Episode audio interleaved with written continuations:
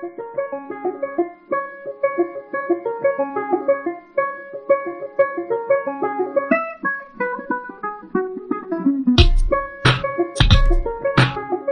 pessoal, tudo bem? Aqui quem fala é Lud Pimenta e provavelmente você não me conhece porque esse é o nosso primeiro episódio de podcast.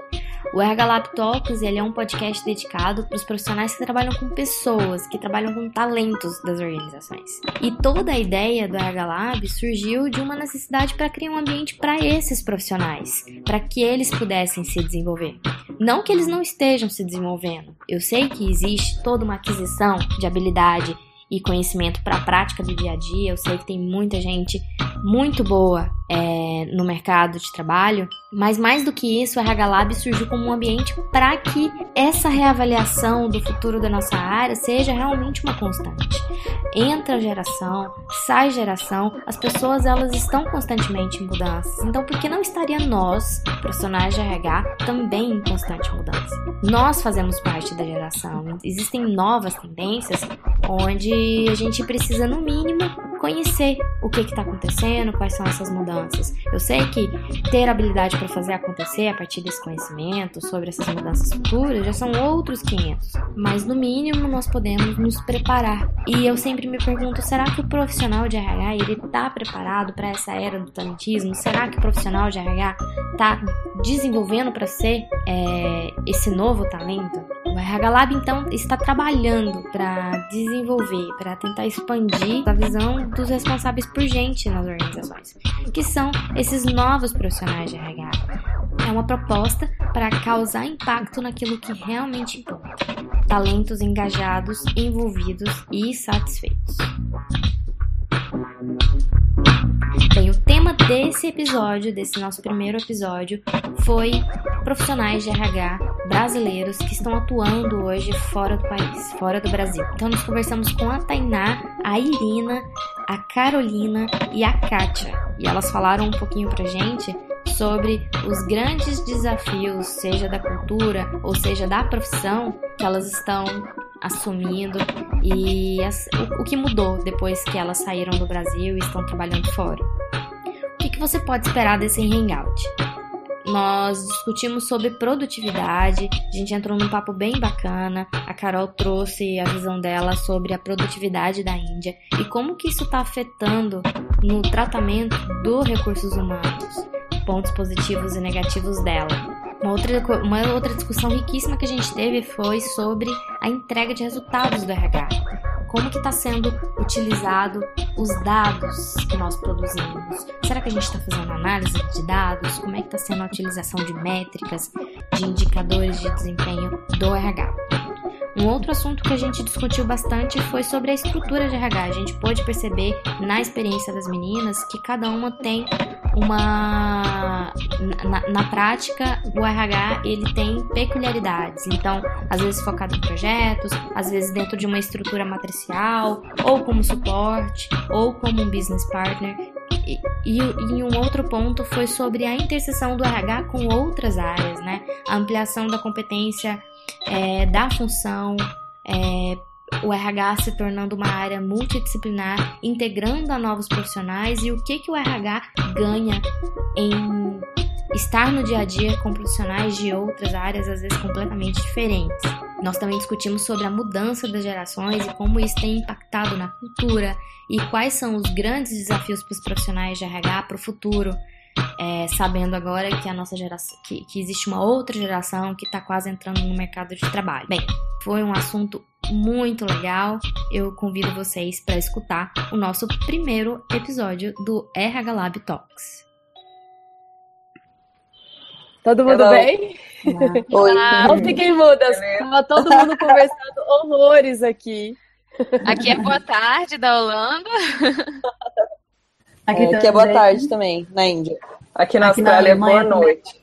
A Kátia é boa noite, quase madrugada, né? É, quase 10 da noite, era pra estar indo dormir agora. E eu acabei de acordar, tem. Mentira, meu filho tá acordado desde as 5 da manhã, então eu tô com ele. Eita. Desde as 5. Quer dizer que ele vai pra área de RH? Ah, claro, com certeza, porque a gente vai mudar essa área de RH. Nova geração. Nova geração, é isso aí. É, gostaria de, de agradecer a presença de todas vocês nesse bate-papo, que é um bate-papo inicial. E nós estamos aqui para discutir um pouco sobre os desafios hoje do profissional de RH. E por que, que eu convidei as pessoas de fora do país que estão trabalhando com RH para discutir sobre isso? O RH Lab, ele surgiu, é, a Tainá bem sabe, a Tainá estava comigo desde a, das primeiras conversas sobre o RH Lab, é, ele surgiu como uma rede. E além da rede é, de profissionais presenciais, a gente começou também como uma rede no WhatsApp. E fez muito sentido, e eu senti falta, na verdade, do contato com as pessoas que estão fora do país.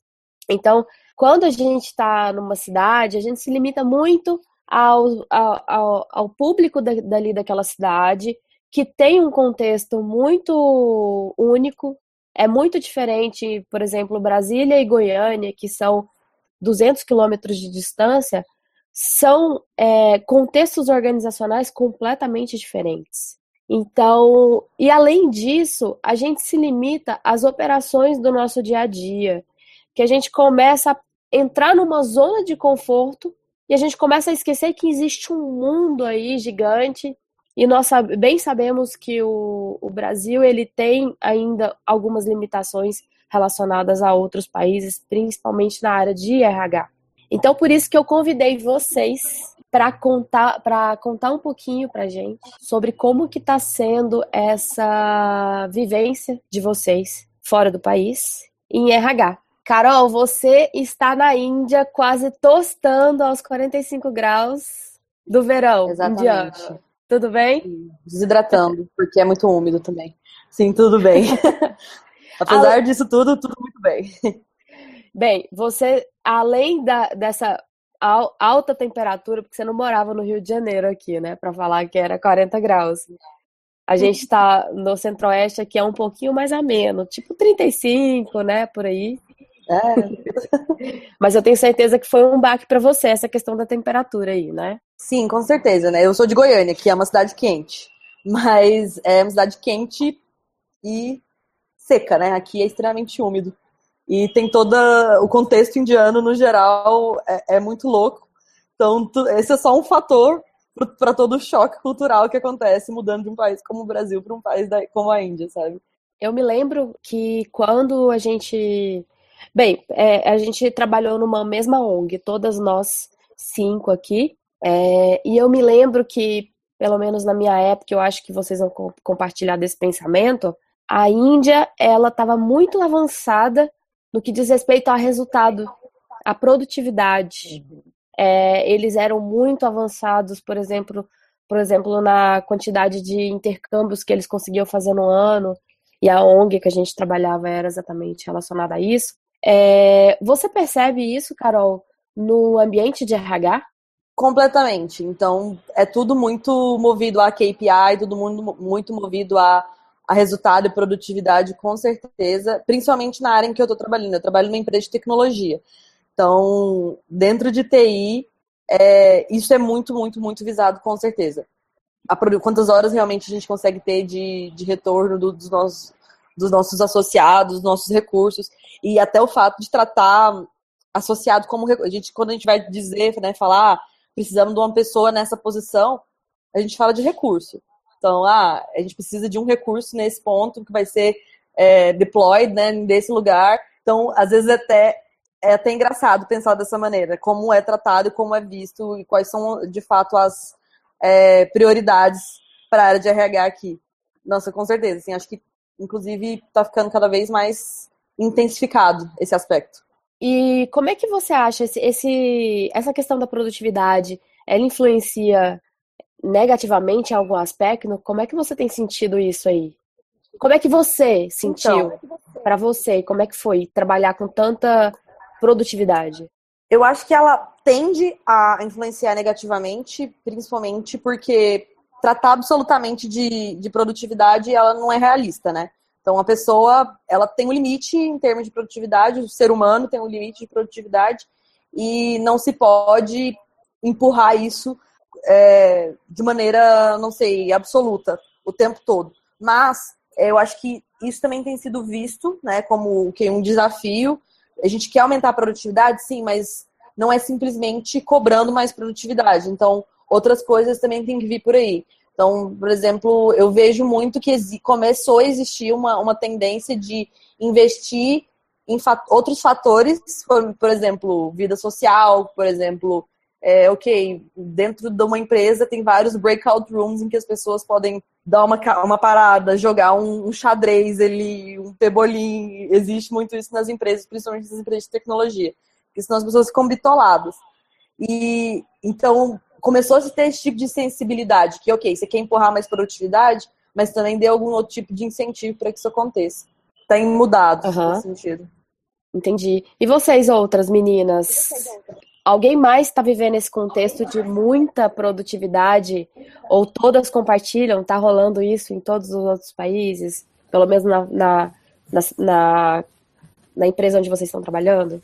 Bom, Lud, é, eu e Irina, quando a Carol estava falando é, sobre isso, foi interessante porque a minha experiência é, no Programa de Voluntários das Nações Unidas é, como, como a questão é que a gente recruta voluntários, a gente sempre está muito preocupado com a qualidade, né? Uh, não tanto com os números, claro que os números é o que, o que, o que faz a, a organização girar, né? Mas como é uma organização das Nações Unidas, cujo mandato não é simplesmente recrutar e mandar voluntários, é também apoiar o voluntariado, um, legislações nacionais e programas nacionais de voluntariado, enfim. Por conta desse mandato é, duplo, né, que tem o programa, acaba que essa busca da qualidade na questão do recrutamento em si, claro, do recrutamento de voluntários, né? Eu trabalho na, na não no RH para recrutar, uh, trabalhar na minha organização em si, na nossa sede aqui em Bonn, mas sim, é, eu trabalho voluntários que são enviados para campo, né? São, estão trabalhando com, com, com diversos programas das Nações Unidas, diversas agências.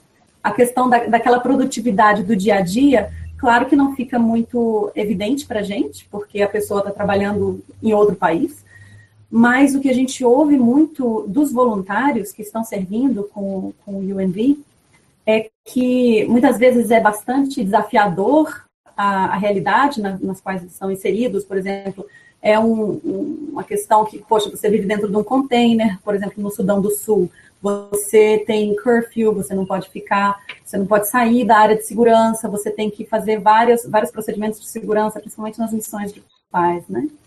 Que apesar de é, desafiador, que é, eles são até bem valorizados exatamente pelo, por, por esse fato deles serem voluntários, eles estarem lá com aquela, aquela gana, aquela, aquela vontade a mais, algo a mais. E muitas vezes, além do, do trabalho que fazem com o UNV no, na ONU, das 8 da manhã até as 5 da tarde, né, o trabalho de todo dia, eles se engajam com outras coisas de voluntariado depois do normal de trabalho, ou seja, realmente vão na comunidade, fazer ainda mais voluntariado. Né? Irina, é, quando você começou a falar a primeira palavra que me veio foi engajamento, porque eu acho que é, um, é, um grande, é uma grande questão para todas nós que estamos hoje em RH, tentar engajar as pessoas que estão trabalhando com a gente, os nossos colaboradores. E eu acho que para você que trabalha com voluntário, é, isso é realmente primordial. Aquelas pessoas elas precisam estar ali muito cientes do objetivo delas. Então,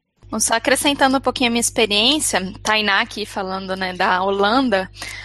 Bom, eu acho que fica bem parecido com a da Carol, talvez por eu também estar numa empresa focada em tecnologia, eu estar no departamento de tecnologia, recrutando, selecionando profissionais de tecnologia. O foco é bem, bem, bastante, bastante mesmo em, em, em, métricas, desde a minha seleção mesmo, quando me entrevistaram, as perguntas eram todas direcionadas para, ah, mas como é que você é, mede o seu trabalho, como é que é que você acompanha os seus resultados, é bem focado nisso, assim, sabe? Coisa que às vezes no Brasil é, a gente não tá tão em algumas empresas sim, mas na grande maioria a gente não está tão acostumado a medir a tanto quantidade quanto qualidade daquilo que a gente está fazendo, né? Então, ah, peraí, deixa eu ver a pessoa que eu não só quantas pessoas eu consegui contratar, como o tempo que eu demorei para contratar essas pessoas, como métricas de qualidade também, né? Então, é, quanto tempo aquela pessoa ficou na organização depois, como que foi a performance dela depois que ela entrou, será que é, foi uma, uma, uma boa performance? Até de métricas focadas em, em, recrutamento, né? Porque acho que a gente foca bastante no Brasil em seleção. Eu estou focando mais aqui em recrutamento, né? Então, métricas de ah, é, quais canais você usou para achar aquela pessoa, que mensagem você usou para atrair aquele candidato, qual mensagem foi mais efetiva, qual sua taxa de resposta.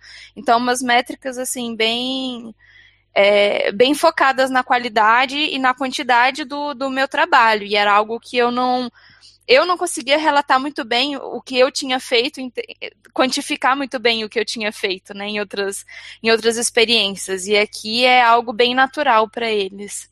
Não sei se é uma realidade específica do contexto em que eu tô, principalmente contexto de tecnologia, mas o foco é bem, é, bem nisso mesmo, de, de KPI, de métricas, é algo que eu tive que apanhar um pouquinho para entrar no ritmo.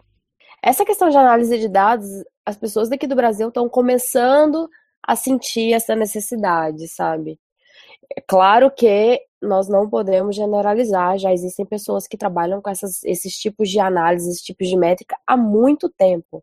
Mas hoje é, é percebido que, que eu, enquanto RH, preciso entender como que foi o meu post patrocinado do Facebook, quais foram os resultados dele. Preciso saber fazer um post patrocinado do Facebook. Eu tive essa necessidade, até mesmo para ter esse tipo de devolutiva. Porque a gente hoje, nós perdemos no meio dos processos um monte de dado. Eu, por muito tempo, ignorei total isso. E hoje eu tenho muito mais uma questão de cuidado uma, uma preocupação porque faz parte da entrega do RH. A bendita questão do o que, que vocês do RH fazem, né? Essa pergunta, só acrescentando, essa pergunta que você fez é bem interessante mesmo, porque normalmente, nas minhas experiências anteriores, que foram no Brasil, a gente se reporta enquanto recrutamento e seleção, normalmente a gente está hierarquicamente numa, numa estrutura de RH, né? Então, normalmente se, se reporta para pares e pessoas que normalmente falam a mesma língua. Na minha experiência atual, é, não tem nada a ver com RH, são duas áreas completamente distintas e eu me reporto diretamente para o CTO. Assim, tem a gerente de, de, de recrutamento e seleção de tecnologia e que se reporta para o CTO. Então, assim, é, quando a gente fala de resultados, a gente está falando para alguém que não, não, necessariamente é da área de RH, é da área de, de seleção, de gestão de pessoas, mas é uma outra área e que está há muito, há, há muito mais tempo acostumado a falar em resultados é, e lidar com números, né? Então, isso também foi outro ponto interessante, né? Já, o que, que é que vocês estão fazendo aí? Por que, que tá, faz sentido o que vocês estão fazendo? E aí é quando a gente se apoia nos números, né? Interessante. Então quer dizer que você não está no, na Booking.com não tem uma estrutura de RH em si? Tem uma estrutura, mas é, quem trabalha com recrutamento e com seleção é como se fosse uma área suporte para aquele departamento específico. Então, por exemplo, tem quem trabalha com recrutamento e seleção para por exemplo, para marketing, e aí está dentro desse departamento. Como no meu caso eu trabalho com recrutamento e seleção de tecnologia, eu estou dentro do departamento de tecnologia, então os recursos, os resultados, todos são vinculados ao departamento de tecnologia. Então fica ainda mais é, clara essa ligação de resultado, né? Eles querem contratar uma pessoa para a área de tecnologia que atenda às demandas deles enquanto área de tecnologia, né? Diferente do departamento de RH que tem outras preocupações. Então é uma estrutura assim, em paralela. Tem o departamento de RH, sim, mas eu estou num outro departamento, que é o de tecnologia. Interessante, bem legal. O que, que vocês acham disso? Eu acho que as pessoas de RH elas estão começando a assumir um papel de consultor interno mesmo, de suporte, como você mesma disse É, Kátia, você que tá Kátia, caladinha aí. É. Eu ia falar agora. É, eu ia falar que essa estrutura de ter um. É o que eles chamam de HR Business Partner. Aqui na Austrália chama assim. Eu, eu, eu não sei se é assim nos outros lugares também, mas é, é, é pelo que eu, eu vi, assim, eu não. A área eu sou consultora, né? Então, assim, eu trabalho dentro de várias empresas, sempre alocada num projeto. Então, eu não sou é, parte do RH da minha empresa e nem parte do RH das empresas para onde eu vou. Mas eu faço é, trabalho de gestão de pessoas, né? Então, é, às vezes eu acabo é, lidando com o pessoal de RH e às vezes não. Agora, uma coisa que eu nunca faço aqui é recrutamento e seleção. Também a experiência é bem diferente da, da experiência de todo mundo. Mas essa parte de é, HR Business Partner, eu vi de perto quando, no, no meu emprego anterior, antes de eu ser consultora, eu estava trabalhando com treinamento, né? Learning and Development. E eu era consultora interna de Learning and Development. Então, eu é, recebia demandas de dentro do, da empresa, era na Alcatel Lucent é, que agora né, foi comprada pela Nokia. Dentro, de dentro da empresa mesmo, as, as, pessoas vinham às vezes com uma necessidade de treinamento, e aí eu tinha que ir lá ver qual era o tipo de necessidade específica que eles tinham e, e fazer todo um trabalho de consultoria interna mesmo para poder atender aquela necessidade. E eu acho que, eu não sei né, no resto do mundo como que é, mas eu acho que essa é uma tendência é, pelo menos aqui na Austrália eu vi isso acontecer em várias empresas, que o profissional de RH, ele fica totalmente alocado dentro da área porque ele pertence. Então, eu acho que é um jeito que as empresas encontraram de fazer com que o, o, profissional de RH realmente, como é que eu posso dizer, conheça bem o cliente dele, né? É o, o, a pessoa é do RH, mas ela está imersa na realidade do cliente interno, de, de uma certa forma que aí eles, eles conseguem realmente atender as necessidades e saber quais são as necessidades e, e né, fazer um recrutamento melhor, virar ser mais próximo das pessoas que vão trabalhar com quem ele esteja é, recrutando, se for o caso de recrutamento, ou então é, o treinamento, né? Isso, isso que a Kátia e, e a Tainá falaram é a realidade tipo, do, da Tata também, onde eu trabalho. E a minha visão, né, a minha interpretação sobre isso é porque é, um, é uma empresa de consultoria, né, que adota a estrutura de projetos. Então, a gente trabalha com projetos de consultoria. E quando você trabalha numa estrutura como essa, né, lidando, é, a gente chama de B2, B2B, business to business, é necessário que haja uma certa descentralização de como as coisas funcionam. Então, sim, é, dentro da, dentro da Tata a gente tem essa realidade também de dos HR Business Partners, de a gente encontrar, é o que a gente chama de estrutura matricial, né? Existe sim o corporate, existe a liderança maior, o VP RH, e embaixo alguns outros VPs, Talent Acquisition, VP Resource Management Group, mas dentro dos projetos em estrutura matricial a gente vê as pessoas designadas para liderar às vezes em nível até pessoal, né? Então, um associado tem ali um, um, uma pessoa do RH a quem ele se reporta, tanto em questões mais processuais, mas também em até questão de engajamento, de plano de carreira, esse tipo de coisa. E eu tenho visto não só na, na TCS, que é um tipo de estrutura realmente que muitas empresas têm adotado,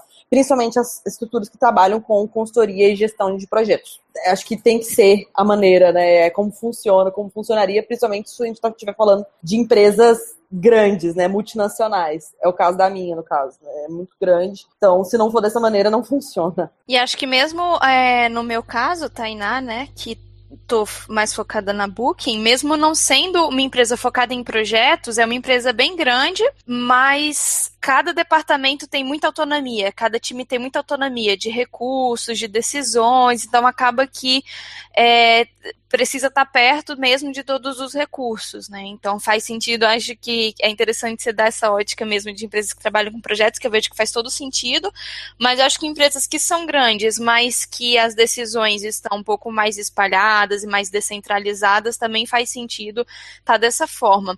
Até no, no meu caso, por exemplo, que a gente fica no, dentro do departamento de tecnologia. E eu trabalho focada com profissionais da área de segurança da informação.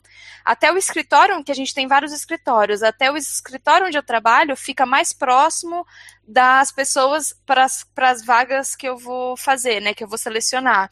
Tem profissionais que estão focados, por exemplo, em contratar, contratar é, programadores, e eles trabalham ali próximos dos times de recrutadores, que fica mais próximo essa troca direta com quem seria o, o, cliente, né, nesse caso. Aproveitando o gancho de vocês, então, que a gente está falando de estrutura, vocês acham que a nossa área tem futuro? O que, que vocês acham que, vai, que serão agora para frente? Ou já está sendo? os nossos principais desafios enquanto profissionais de RH? É assim, é complicado porque a ideia que eu tinha de RH, assim, por eu ter vindo do contexto específico de Brasília, é, formei é, na UNB, trabalhei muito com pessoas da mesma universidade, na mesma cidade, a gente acaba se acostumando com uma visão de RH que é muito nossa. E aí, quando eu me mudei para São Paulo, comecei a trabalhar com gente de outras áreas, com outras, é, de outros backgrounds, de outras áreas de formação, e agora na Holanda mais ainda, acaba que eu tenho ressignificado um pouco a minha ideia de RH, né? A minha ideia de RH tinha muito uma uma base de, ah, eu preciso primeiro conhecer o, o, ser humano, as pessoas. A minha formação é em psicologia, então eu trazia muito disso. E eu tenho sentido cada vez mais que, sim, isso é um diferencial, mas que me falta várias outras competências. E aí eu acho que a tendência, pelo menos da minha experiência, da área de RH, ela acaba é, trocando com outras áreas. Então, por exemplo, tem o departamento de é, Data Science na Book. Então, pessoas que têm trabalhado com pesquisa. E pesquisa, assim, não só aqueles métodos tradicionais que a gente vê muito na universidade, para psicologia, para é, business, para administração, mas métodos avançados de, ah, de big data, de machine learning. Eu tenho visto cada vez mais o RH beber um pouquinho disso também, né? E também de, de outras técnicas, por exemplo, se misturar um pouco mais com marketing, a gente entender também que tem é, não é só você saber selecionar a melhor pessoa ou entender é, conseguir entrevistar, ter boas técnicas de entrevista, mas é você também conseguir recrutar, conseguir atrair pessoas, ter um, um branding, ter uma marca bem posicionada da sua empresa da, enquanto recrutadora. Então, assim, essa interseção com outras áreas de formação, seja marketing, seja é, estatística, data science, ou até a própria computação, eu tenho sentido que é o que me falta, mas ao mesmo tempo é o que me anima, porque eu vejo que essa troca tem acontecido cada vez mais, né, de um RH que da minha, de onde eu vim, é muito centrado em pessoas da área de, de, psicologia ou de administração, ou pessoas que têm uma formação em gestão de pessoas, e passa a se expandir para profissionais de várias outras áreas e acaba sendo muito mais é, interdisciplinar do que a minha, as minhas experiências no Brasil. Isso é o que eu tenho sentido, né? Não sei se, se todos vocês tenham, compartilham dessa mesma, essa mesma ideia, essa mesma sensação. O que você falou, Tainá, é muito, muito real. E eu, eu tenho observado isso, né? Eu tô aqui na Índia há 10 meses. Uma das primeiras coisas que me chamou a atenção foi olhar para o meu time, né? As pessoas com quem eu trabalho todos os dias para entender o background deles e pelo menos 70% das pessoas que estão no meu time têm formação em engenharia. So, eles, então eles foram para a faculdade de engenharia e depois que terminaram, resolveram que queriam mudar para business, né? Queriam trabalhar mais é, não com engenharia propriamente dito, fizeram um MBA em Human Resources e estão ali trabalhando em RH. Então, isso aqui na Indy já é uma realidade, realmente. E você percebe que, tipo, elas passam a ter um, um mindset diferente, né? Um modelo mental um pouco mais acho que até maleável nesse sentido, de aprender novas coisas, porque foram pessoas que expandiram, escolheram expandir. Então, totalmente real, assim. Inclusive, é um incentivo para a gente aprender também mais coisas, né? Eu eu, eu também não tenho, eu não tenho formação na área de RH, não fiz psicologia ou administração, sou formada em direito. Então, para eu chegar na, a trabalhar em, em recursos humanos, eu tive que desconstruir muita coisa na minha cabeça e mas também começar a pensar melhor, né? Tipo, quais são os outros passos que eu preciso fazer para me construir como um, uma profissional da área. É, é muito interessante como isso te ajuda a expandir e é de fato o que precisa acontecer daqui para frente. Outra coisa que eu estava pensando também, né, nesse sentido, o que, que é o futuro da área e tudo mais, é, é, algo que a gente não pode deixar de falar, que é o fator externo, né? Tipo, qual, é essa nova geração que vai começar a, a ser o, o, recurso que a gente vai ter que lidar daqui para frente, né? Que vai entrar nas nossas organizações e que vai ser, de fato, é, vão ser os associados das nossas organizações. E achar que simplesmente adequação cultural é o que tem que acontecer, eles entrarem, se adequarem à cultura da organização, já não é mais realista. Não pode ser mais assim, simplesmente, puramente falando. Isso, isso é anacrônico já, não pode, ser, não pode acontecer. E você tem sentido que Você tem sentido que as, as lideranças elas estão começando a compreender isso, de que não existe essa questão de mudança cultural e de que a gente realmente precisa se mudar ao longo do tempo? Eles estão indo aos trancos e barrancos, mas estão conseguindo aceitar a dura realidade para eles, né? É difícil. Eu trabalho com um público jovem, né? Eu recruto pessoas de 18, 30 anos só. Então, já é um choque cultural enorme, mas é, é também, tipo, só o fato, por exemplo, de uma empresa grande como a minha é, construir um programa de intercâmbio, né, para trazer 200 jovens por ano para trabalhar na Índia, já é um, um, um, sinal de que, sim, eles estão abertos a esse tipo de mudança. E estão abertos a entender que, tipo, o fator externo tenha muito a contribuir para a cultura interna da organização. Eu acho que sim. Eu queria dar um contraponto aqui, porque eu acho que de nós todas, eu sou a única que trabalho num serviço mais público, né? Ou seja, é, é bem diferente em relação à iniciativa privada, uh, o trabalho de recursos humanos num organismo internacional como a ONU, que é pautado mais pela dinâmica do serviço público mesmo, né?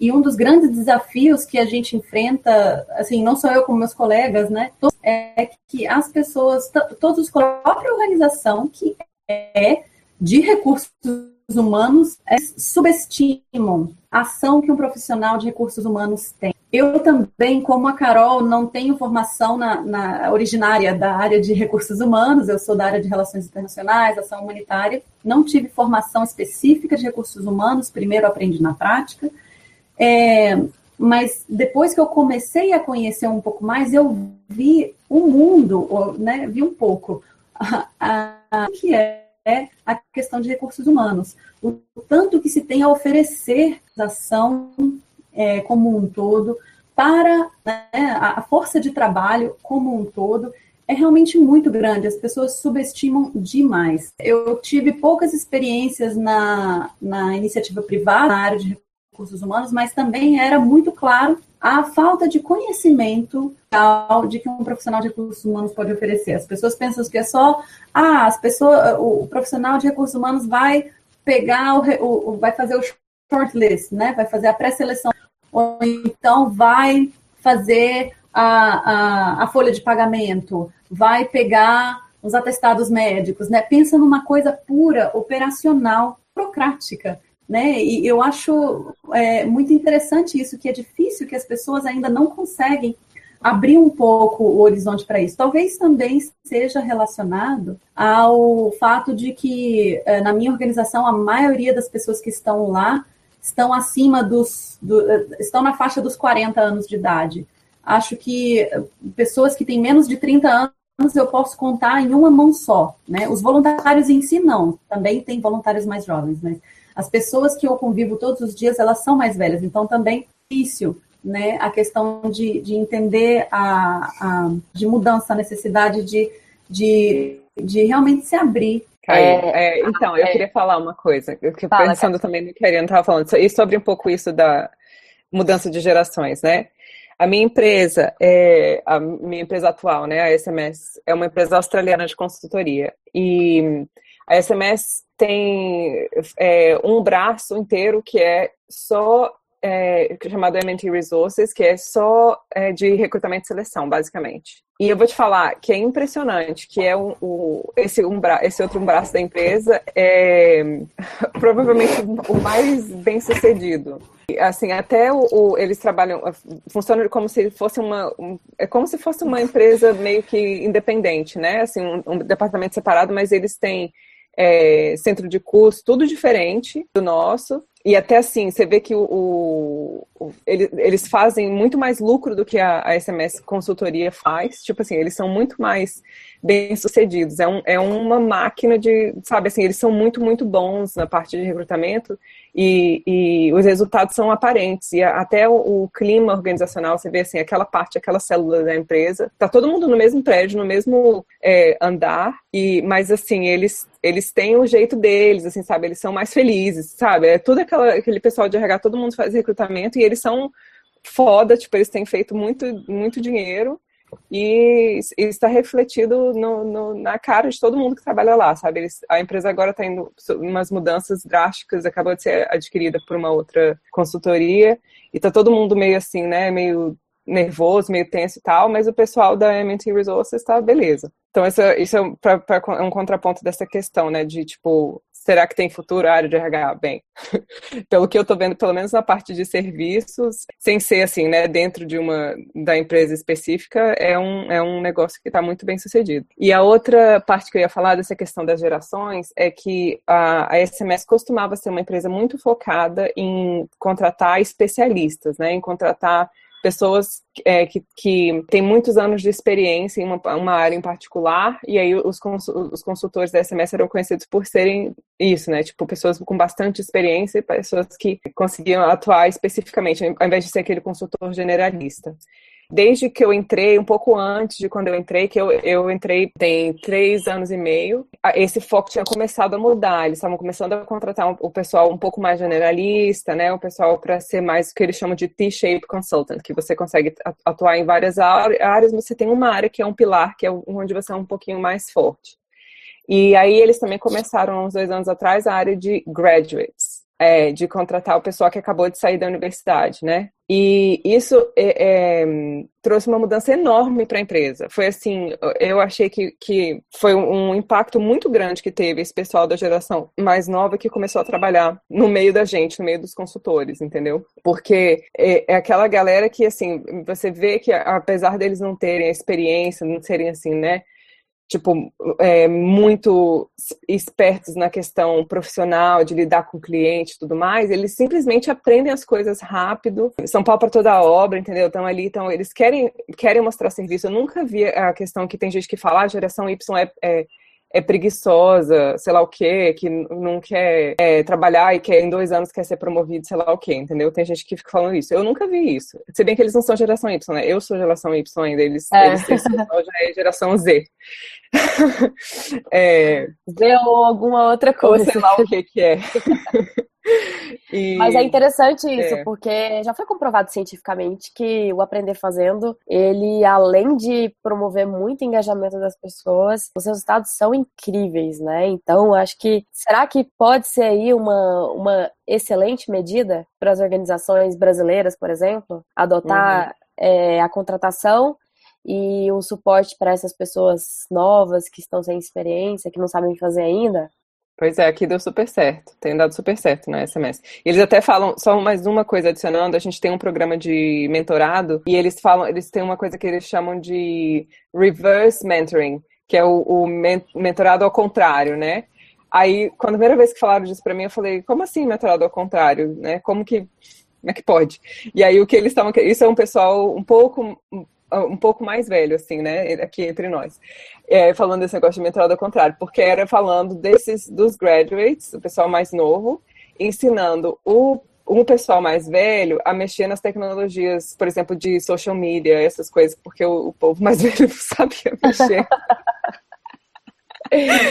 ou então, tá ou então smartphone mesmo, sei lá, essas outras coisas assim que o, pessoal mais velho meio struggling assim, meio passando dificuldade e, e os, a molecada ensinando eles a mexer nas tecnologias. Era reverse mentoring.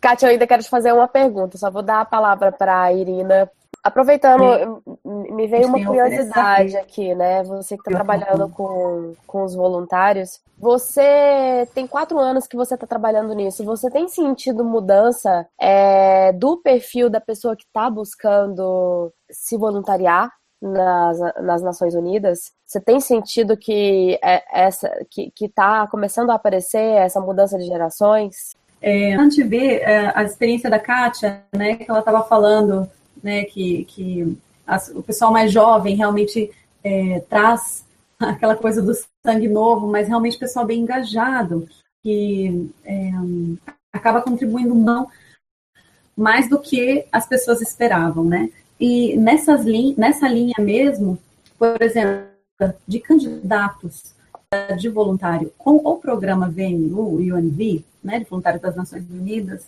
é muito mais alta a maioria das oportunidades de voluntariado que o UNV oferece é pessoas é, já no meio da sua carreira, acima dos 30 uh, que já tem 10 anos de experiência profissional e que quer, como um, um, um ano, fazer um voluntariado em algum lugar diferente, né? Essa é a maioria dos, das oportunidades de voluntário. Mas antes era a totalidade.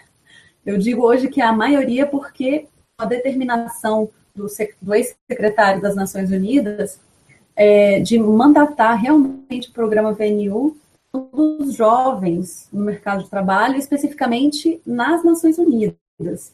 Porta, o, o UNV já, já era visto até certo ponto como uma porta de entrada para o sistema ONU. Então, de, da, da força de trabalho que começa a trabalhar na ONU pelo UNV e depois entra em qualquer outro programa realmente como pessoa contratada. O que não é uma regra, mas enfim, em alguns casos acontece. Mas com esse mandato do secretário-geral, o UNV criou há poucos anos o Programa de Voluntários Jovens, que as coisas estão muito mais devagar do que nós gostaríamos. É, ainda estamos num, num momento incipiente, ainda falta muito financiamento para esse programa, então não são muitas vagas, são poucas vagas e a, o percentual comparado à totalidade de voluntários. Das vagas é, típicas de voluntariado, que é o que eu já falei, o profissional de meio de carreira, é muito pequena, do, do, do voluntariado jovem, é menos de 10%, é, mas ainda assim, para você ver que a, essa demanda do ambiente externo era tão grande, é, foi, foi mandatado e veio uma, uma decisão de cima para poder implementar isso. Claro que né, isso é uma parte da história, a outra parte é, claro, os parceiros que estão acostumados a receber voluntários de meio de carreira, com 10 anos de profissão, de experiência profissional, vão também receber um voluntário jovem, um processo diferente, que tem toda uma bagagem diferente, e que, claro, também por parte da organização UNV, também demanda mais atenção no sentido de treinamento específico antes de, por exemplo, não vai mandar um, uma pessoa de 19 anos para o Sudão do Sul uh, trabalhar no, que, no que quer que seja, né? Isso não acontece. Os voluntários jovens, eles são mandados para uh, locais onde não, não tem grandes perigos de segurança, onde não é é, um, lugar muito desafiador e eles têm uma preparação. Ou seja, também, não só de um lado como do outro, do lado dos parceiros, a gente tem que também fazer essa, essa, essa propaganda, esse entendimento, tem que trabalhar com o melhor entendimento deles, porque eles vão, eles têm toda uma expectativa de um profissional de meio de carreira e não de um profissional jovem. Então, é, é no, a, gente vai aprendendo ao fazer e os parceiros vão aceitando no meio do processo também.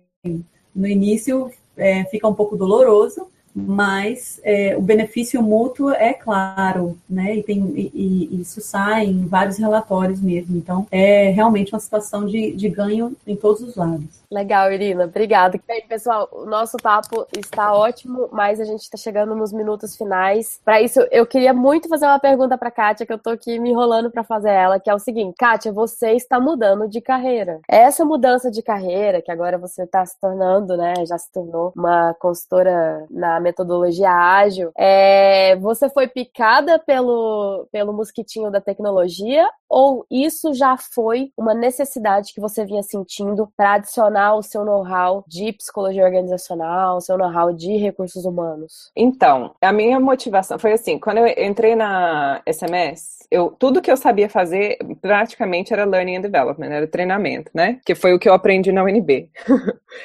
E aí, é, quando eu comecei a trabalhar lá, o, eu me lembro que na minha entrevista, o, o, a pessoa que me entrevistou falou assim, uma das, uma das minhas entrevistas, ele falou assim, Kátia, você vai entrar aqui, a gente é uma consultoria, uma empresa de consultoria geral, né, não é só RH, e se eu não tiver um projeto de, de Learning and Development para você começar? Eu falei, eu vou achar uma maravilha, porque eu quero fazer todo o resto, menos a L&D, porque a L&D eu já sei, Learning and Development eu já sei fazer. E aí, é interessante, porque tem três anos e meio que eu tô lá, eu fiz um projeto de Learning and Development. Todo todas as outras coisas que eu fiz foram de outras coisas. Então aí eu aprendi, foi aí que eu comecei a aprender a parte de change management, né, a mudança organizacional. Assim que eu entrei, eles já me puseram nessa área, eu comecei a aprender. É, aprendi muito assim, como, como por é, knowledge transfer, né, é, transferência de conhecimento mesmo dentro do ambiente de trabalho com os, os meus colegas, mas projeto, projeto mesmo de change management, que era que foi mais ou menos assim o, o principal foco do meu aprendizado, eu não tive quase projetos de, de, de, de mudança organizacional, foi muito difícil, sabe? A maioria dos projetos que estavam disponíveis, que precisavam de gente na hora que eu estava disponível,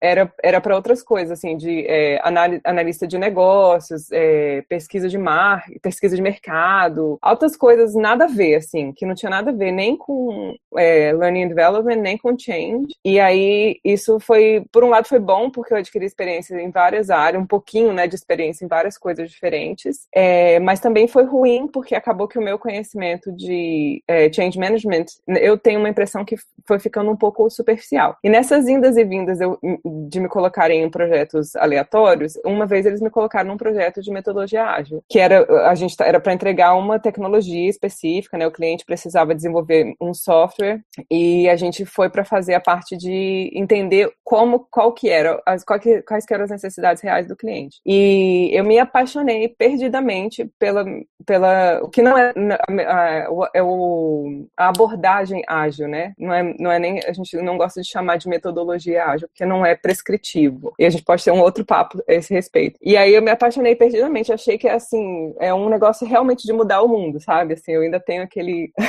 aquele bug, né, de quem vem da exec, de coisas que são é, úteis para fazer grandes mudanças.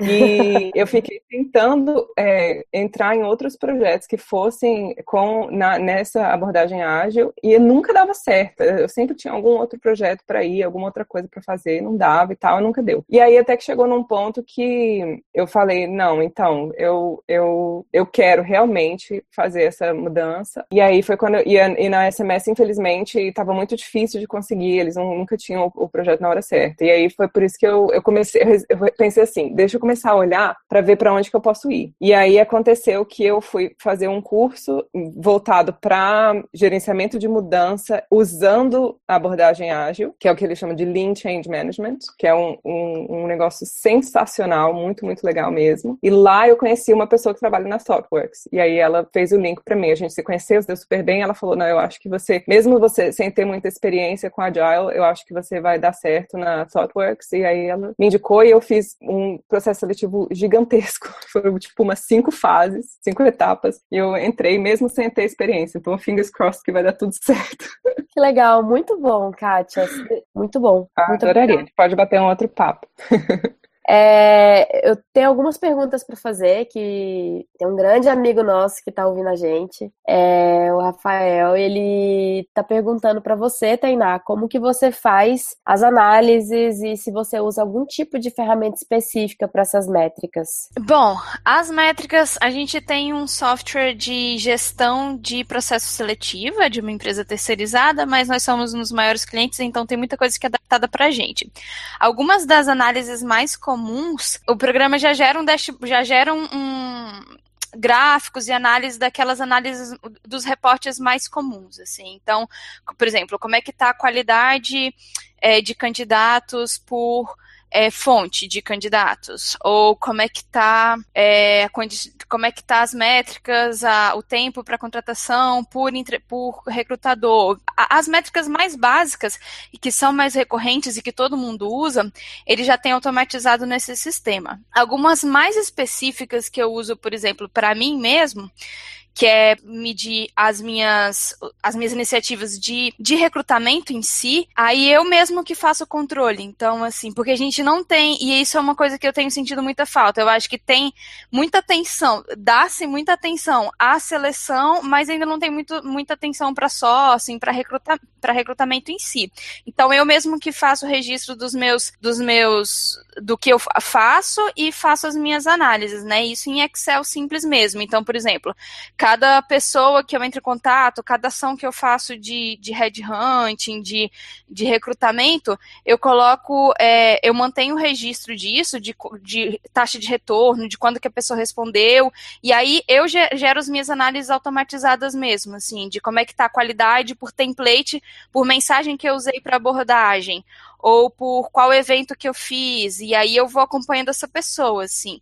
Mas é, é, a ideia tem, mas eu acho que a gente, principalmente no RH, ainda tem muito, muito, muito a desenvolver em relação a isso. Assim, tem a iniciativa, a cobrança e a ideia de que a gente tem que ser data-driven, que a gente tem que conseguir medir os nossos resultados, mas eu ainda sinto um pouco de falta de suporte. Recentemente, é, como a gente tem um departamento de Data Science muito grande, começaram a criar um departamento de People Analytics. E aí a ideia é justamente ter profissionais com conhecimento de estatísticas e, e, de computação, tem essa base técnica que consigam fazer análises mais avançadas e mexer em banco de dados maiores e que eu não precise fazer esse trabalho manualmente.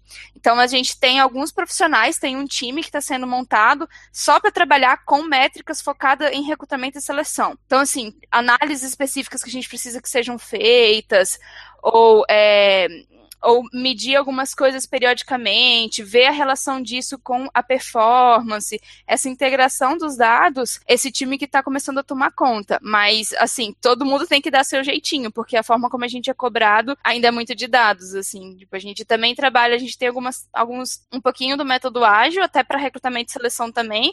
Então, a gente tem semanalmente, quinzenalmente, mensalmente, a gente tem reuniões em que a gente vai atualizando como que tá e o que, que precisa mudar, e é tudo com base em dados. Cada cada, cada recrutador tem que levar suas métricas, falar, ó, é isso aqui, esse aqui é onde está o meu gargalo, tô com dificuldade nisso, esse aqui não tá bom, e aí a gente decide se investe mais nesse, é, num tipo específico de recrutamento ou não, se muda alguma coisa na seleção, se faz algum treinamento específico, enfim, é, é tudo, ainda está bem disperso, mas a ideia é cada vez mais ter recursos para centralizar isso. E aí, se você quiser, Rafael, Rafael Dutra. Dutra, né? E aí, se, se ele ou se mais alguma pessoa tiver dúvida específica de algumas métricas, ah, não, de como que você faz para medir a qualidade da seleção ou de sourcing, aí eu posso compartilhar, posso compartilhar de forma mais detalhada quais são todas as métricas que eu uso. Mas em termos de ferramenta, eu tenho usado R também, é, mas para análise mais simples o Excel mesmo, assim. Mas o R é algo que eu tenho começado a aprender, assim, para usar também. O R, para quem não sabe, é uma ferramenta também de análise de dados e open source. É bem parecida com a SPSS, né? Só uhum. que a, a, diferença é bem parecida assim, né? Meu faz Deus, o que o SPSS tá faz, só que assim, é, é mais não é tão bonitinho, não tem um botão lá que você clica, assim, é mais é. você tem escrever é vai gerar aquela análise, né? É mais manual. Mas a ideia é a mesma. Se você tem na sua cabeça que você quer fazer análise X, que você normalmente faz no SPSS, você consegue fazer isso no R também, com a diferença Sim. que é open source, né? É, e, e a, eu aqui eu uso o SPSS para as métricas que eu tenho trabalhado e tem dado certo na maioria das é, vezes. Eu gosto do SPSS, ele é bem simples, é uma interface que eu tô bem acostumada, mas o problema é que ele não é open source e como é algo que não é tão utilizado por outras áreas de conhecimento, acaba que não, não consigo defender muito bem porque que eu deveria usar o SPSS e não uma outra ferramenta open source. Então eu tenho é. que ralar e aprender a outra. É, o SPSS ele é bem carinho, inclusive, a é. licença é. dele. É, é, isso é verdade.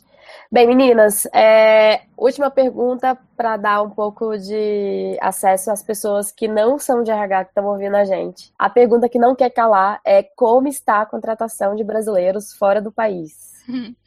Como que está a contratação de brasileiros aí onde vocês estão? Quais são as vagas que estão em ascensão? O que, que, o que tem sido esperado dessas pessoas? Então, deixa eu aproveitar que o microfone já ficou ligado, deixa eu falar da minha experiência aqui, né, na Holanda também. No caso, a minha experiência aqui internacional é apenas com a Booking, então o que eu falar é muito, talvez seja característica do, do contexto da Booking mesmo.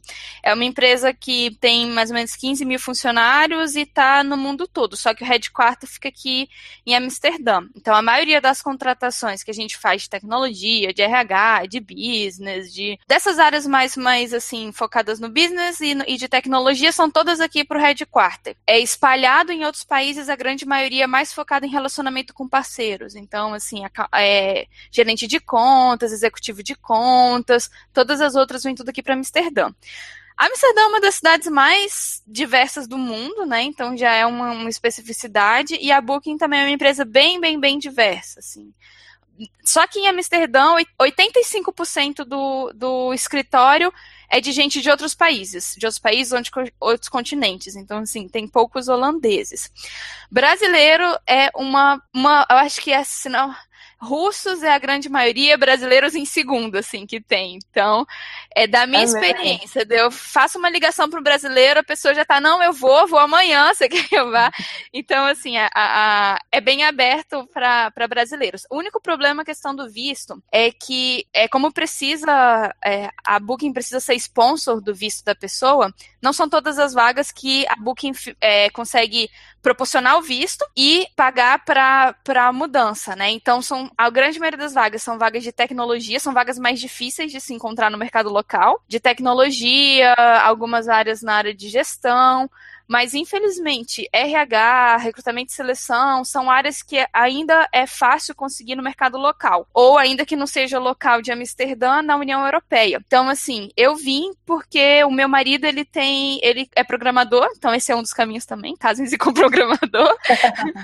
Mas ele tem o visto de trabalho que me dá permissão para trabalhar também. Então eu participei da seleção concorrendo como local, como, como qualquer outra pessoa da União Europeia. Se eu tivesse vindo é, sem a permissão para trabalhar, aí eu não conseguiria. Então, assim, na nossa área específica, eu tenho sentido. E do que eu já tinha procurado também de vagas é que é muito difícil conseguir, principalmente para vagas de entradas ou vagas mais comuns, que você não tem um conhecimento muito, muito, muito especialista em alguma coisa, é difícil você concorrer porque ainda é uma área que não é tão difícil assim achar pessoas. O Booking ele, ele deixa claro, né, na descrição da vaga dele no site, ele deixa as vagas que são abertas para pessoas de fora Sim. lá da Holanda, né? No finalzinho ele fala, ah, nessa vaga a gente apoia e dá suporte para relocation ou não. Bem, então Tainá, queria te agradecer, muito obrigada pela participação aqui. É bom falar com você, que você desaparece às vezes, né? Sai viajando por esse mundo agora. Carol, e, e você? Como é que tá sendo a, a questão das, vagas para brasileiros aí?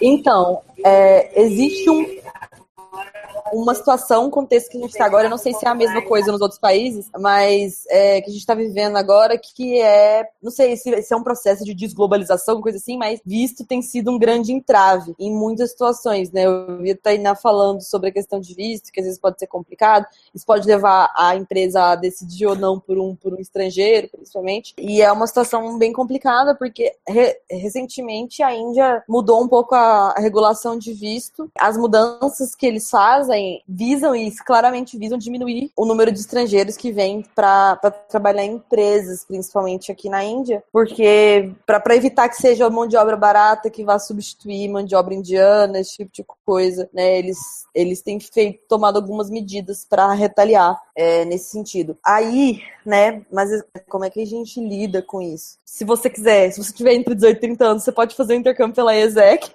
e vir trabalhar na TCS, que é ele, com isso que eu trabalho, né? Eu trago os intercambistas da ESEC para trabalharem na TCS em estágio de um ano, e para isso existe um tipo de visto específico. Então, nesse sentido, existem, não, não existe não só na minha empresa, mas na Índia que contratam, principalmente profissionais de business development, de RH, olha só, e também, até, por incrível que pareça, profissionais de TI. 70% das minhas vagas são de TI na Índia. Isso é muito interessante. Né? E mostra que, apesar de sim ser um, um celeiro de tecnologia para o mundo, eles estão querendo outras perspectivas. Eles estão querendo trazer pessoas diferentes para adicionar também a, ao desenvolvimento cultural da própria empresa e de como eles trabalham. Mas, é, no geral, né, a gente tem muitos entraves de visto também. Por exemplo, é, eu entendo muito de visto porque já me deu muito problema. Se você quiser vir trabalhar, né, realmente é, empregado, existe um tipo de visto chamado Employment Visa, que diz que você tem que ganhar no mínimo 25 mil dólares por ano, o que é uma coisa bastante né, fora da realidade. Então, é, as oportunidades que existem de emprego são realmente muito boas, porque elas são muito bem remuneradas, nesse sentido. Não, mas peraí, é, você tem que ganhar no mínimo 25 mil dólares por ano e você falou que é fora da realidade. Isso é muito ou é pouco para ir? Isso é muito, isso é muito. Really? Tipo, um indiano não ganha, sim. Uau. É muito pra Índia, sim. É, só que, tipo, a Índia é um país em que é, as pessoas são, não são melhor remuneradas do mundo, mas também o custo de vida que é muito, muito, muito baixo. Muito baixo. Então, assim, então o dinheiro aqui acho que rende mais. mais do que no Brasil, por exemplo. Com certeza, muito mais do que no Brasil. Então, Bem, então é... tá querendo viver a experiência de ir pra Índia trabalhando, e se você tem menos de 31 anos, é 31, né, Carol? 30 agora. 30? É, então baixou mais um ano. Então, 30 anos a, talvez a alternativa seja procurar a ESEC da sua cidade Isso. e tentar fazer o intercâmbio para a Índia. E você vai falar Isso, diretamente pra... com a Carol. Isso, exatamente. Eu sou, eu sou a pessoa. Mas é, Bom, é isso. Carol, muito obrigada também pela, pela sua presença. Eu acho que você, assim como todas, agregou muito, porque é uma cultura completamente diferente. É um horário completamente Sim. diferente, né? Então, muito obrigada aí pela força da gente estar aqui junto para discutir um pouquinho do futuro da nossa área. Obrigada Kátia, pelo convite. Nada, que isso. E Kátia, e você? Eu sei de muita gente que está indo para a Austrália. Pois é. Brasileiros. Então, aqui é o seguinte, assim como nas outros, nos outros lugares, é, para vaga de tecnologia é muito mais fácil realmente de se conseguir visto e conseguir é, sponsor, né? Eu, quando eu vim, na época que eu vim, que já tem sete anos agora, é, eu vim, eu tenho cidadania italiana, então eu vim como working, com visto de working holiday que me permitia trabalhar é, em período integral. Geralmente, como a pessoa brasileira que vem para cá, vem com visto de estudante, né? Que aí você pode trabalhar mais meio período apenas e você tem que pagar pelos seus estudos também. Você não pode faltar é, mais do que, acho que 20% da, da das aulas e tudo mais. Então é um pouco mais complicado, porque trabalhando meio período, você só você não consegue um é difícil de conseguir um emprego que seja é, que não seja casual, né? Que não seja emprego informal de, de restaurante, de babá, essas coisas assim. E, aliás, babá é até é, ainda mais difícil ainda porque você tem que ter altas qualificações aqui para trabalhar de babá de verdade, assim, a não ser que você vai fazer bem informalzão, só cuidar do, dos filhos dos seus amigos, assim, sei lá. Então, então aqui tem, eles têm dificuldade pra caramba, realmente, agora, principalmente saiu uma, é, o visto que eu, que a minha empresa me patrocinou na época que eu comecei, é, eu comecei, né, pelo, pelo visto visto de working holiday só pelo meu período, durante o meu período probatório. E aí, depois que acabou o período probatório, a minha empresa é, me patrocinou no, num visto que aqui chama é, 457. E agora eles estão extinguindo esse visto. Eu não sei exatamente qual que vai ser o, o substituto para esse visto. E esse visto 457 é um visto de, de trabalho, você pode trabalhar período integral por até quatro anos, e a sua empresa pode renovar de novo é, por mais quatro. E ao final desses quatro anos, você pode. Agora não sei se é final de. Acho que é final de quatro anos, é. Aí você pode pedir cidadania. Você pode tirar a cidadania australiana. Então eu já tirei minha cidadania australiana. É, então é mais Mas é isso, tipo assim, se você sair da sua empresa antes dos quatro anos, você não, não pode. Tem alto, altas né, technicalities aí que, que, dificultam a vida do, do, das pessoas para conseguirem ficar aqui. Então, assim, esse é dificuldade, dificultado pra caramba. Tem uma lista de é, skills que são, que tem, é, é, oh meu Deus do céu, eu já não penso mais em português, shortage aqui, que tem pouca gente que trabalha nessa, nessas áreas, né? Tem uma lista, você olhar no site da imigração australiana, lá tem uma lista que mostra é, quais são a, as habilidades que eles estão procurando, né? Que tem pouco no mercado aqui que eles estão procurando. E aí eu tá. sei que tem uma galera, tecnologia, de áreas que você tá marketing, é, áreas de atuação, né? Que tem é, pouco aqui. Aí, para essas áreas, você pode aplicar, você tem que aplicar ainda no seu país de origem, você pode se candidatar para conseguir o visto. Aí, se você conseguir, demora, assim, demora meses e meses, às vezes mais de ano. Mas aí, quando sai, você pode vir para cá já com o visto de permanente, visto de residente permanente, e você pode trabalhar período integral. E e aí, mas aí, assim, você vem para cá, aí você vai começar a procurar emprego. Tipo, você só, só o que você consegue com esse esse visto é a permissão para trabalhar. Aí você vai chegar aqui e vai procurar emprego e você vai competir com todas as outras pessoas, né, como se fosse um, um local mesmo, como se fosse uma pessoa local. Então é assim, é, é eu acho que em termos de áreas, é, é principalmente as áreas de tecnologia, para quem já consegue vir para cá com o, o visto de residência permanente, é, eu vejo a área de gerenciamento de mudança, que é a minha área, tem sempre vaga. É impressionante, tem muita vaga no mercado, muito, muito mesmo. É, parece que eles realmente têm uma é, deficiência nessa parte, nessa parte do RH, né, nessa parte da, de gestão de pessoas. E é isso, eu acho que assim, de, de uma forma geral, é, as empresas aqui elas, elas são muito é, depois que você é, é permitido trabalhar, né? As empresas, tem muitas empresas que fazem muito esse esquema do investimento no seu potencial, porque como tem muita dificuldade de achar gente boa, se eles acham que você tem o perfil da empresa, que você realmente é, é uma pessoa que aprende rápido, se você tem recomendações boas, essas coisas assim, eles te contratam antes de você, de você ser expert, porque eles falam, não, é melhor pegar aqui você que está garantido que você vai ser bom daqui a pouco do que não ter ninguém, entendeu? Entendi. Tá certo, Kátia. Beleza, muito obrigada também pela sua presença. Tava muito curiosa para ouvir da sua mudança de carreira. Vida longa aí na nova empresa, né? Porque você tá em vias de mudança, né? Uhum. De obrigada. mudança organizacional pessoal.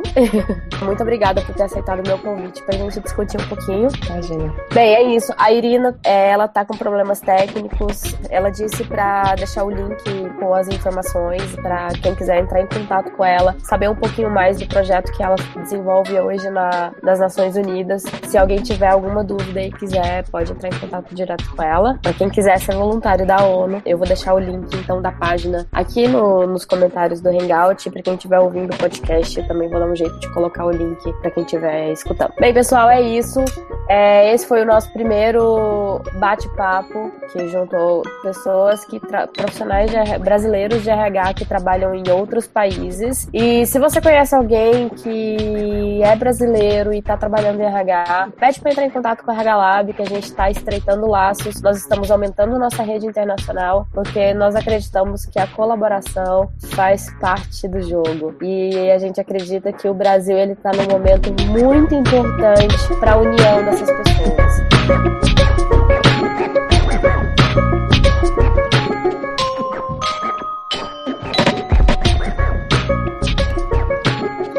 Esse foi o nosso primeiro episódio. Agora eu quero saber o que você achou diante de tantas mudanças e de tantas peculiaridades, onde que você se encontra? Está sendo a sua experiência na RH e o que que você vê para o futuro? Agora, se você gostou desse bate-papo e quer continuar recebendo mais conteúdos como esse, não deixa de assinar o podcast, curtir a página do RH Lab no Facebook e me seguir no Instagram se você quiser. Eu sou a Lu de Pimenta e a gente se vê em breve. Tchau, tchau.